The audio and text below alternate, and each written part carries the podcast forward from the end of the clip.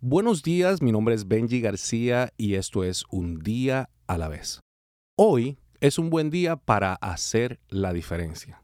Lo que sucede es que muchos de nosotros queremos hacer la diferencia, pero no sabemos cómo. No tenemos el propósito, no hemos encontrado nuestro propósito, no hemos descubierto nuestro propósito. Y el problema es que si nosotros no hemos descubierto nuestro propósito es porque no has encontrado libertad. Y si no has encontrado libertad todavía, los miedos te atacan, el pasado, el juicio te ataca, es porque todavía no conoces a Dios.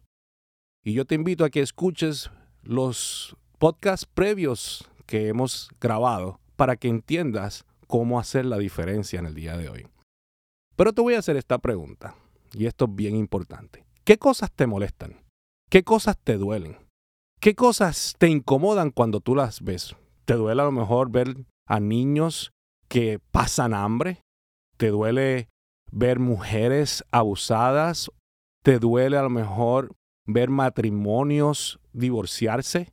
¿Te, te duele a lo mejor o te incomoda ver a la gente que no, no, no puede proseguir hacia adelante porque no tienen trabajo? ¿Qué cosas te duelen, te molestan, te incomodan? Te explico por qué. La carga que llevas en tu corazón revela el llamado que vas a abrazar. La carga que llevas en tu corazón revela el llamado que vas a abrazar. ¿Cómo puedes abrazar ese llamado? Te voy a decir cómo. Tienes que buscar a Dios fielmente, todo momento, antes de decir, antes de hacer cualquier cosa, antes de decir cualquier cosa. Tienes que orar no subestimes el poder de la oración, no subestimes la presencia de Dios. Si la oración no es necesaria para lograr tu visión, no estás pensando lo suficientemente grande. Nada es demasiado grande para el poder de Dios o demasiado pequeño para el corazón de Dios. Número dos, define claramente la visión. ¿Qué puedes hacer? ¿Qué es lo que vas a hacer? Si no lo puedes decir en una sola oración, pues realmente no lo estás definiendo. Mucha gente me pregunta, bueno, yo tengo una visión y es que eh, mi tía Marta este, fue para, para Guatemala y allá hay unos misioneros que están pasando, pero realmente no sabemos qué es lo que, quieren y entonces cómo voy a enviar el dinero. Y, y cuando tú las escuchas al final de esa conversación, tú no logras entender cuál es la visión.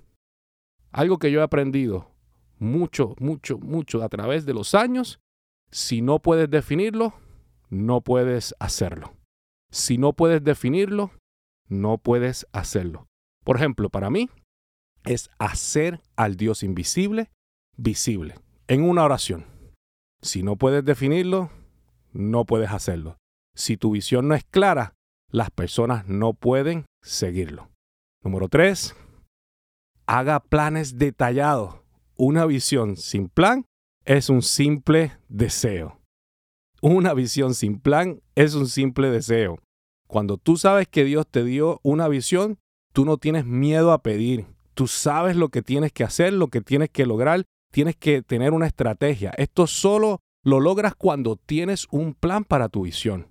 Y lo que tienes, los que tienen un plan para su visión saben lo que necesitan. Solo necesitas hacer la, el siguiente paso correcto. El plan no tiene que ser perfecto, solamente hacer el paso correcto en el día de hoy. El éxito no es en el logro futuro, ¿ok?